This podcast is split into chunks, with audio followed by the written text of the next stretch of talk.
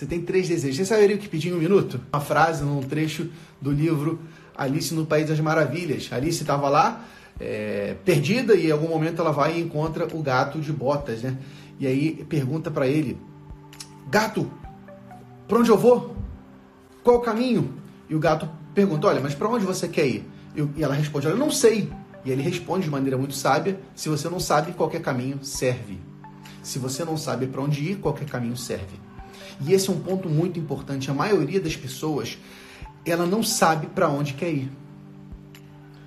Se chegasse um gênio da lâmpada, aparecesse na frente dela agora e falasse assim: Você tem três desejos, quais são eles? Você tem um minuto para escolher. A maioria das pessoas não saberia o que pedir. Você saberia o que pedir? Vamos lá, eu sou o gênio da lâmpada. Cheguei para você. Você tem três desejos. Você saberia o que pedir em um minuto? É difícil, cara. É difícil, não é fácil. A maioria de nós é, não, não, não, não, guarda né, é, é, essa reflexão. Caramba, o que, que eu preciso? O que, que eu quero fazer? Então tá na hora da gente pensar e repensar um pouco mais sobre isso. Mas o fato é, se você quer chegar em algum lugar, você precisa saber que lugar é esse.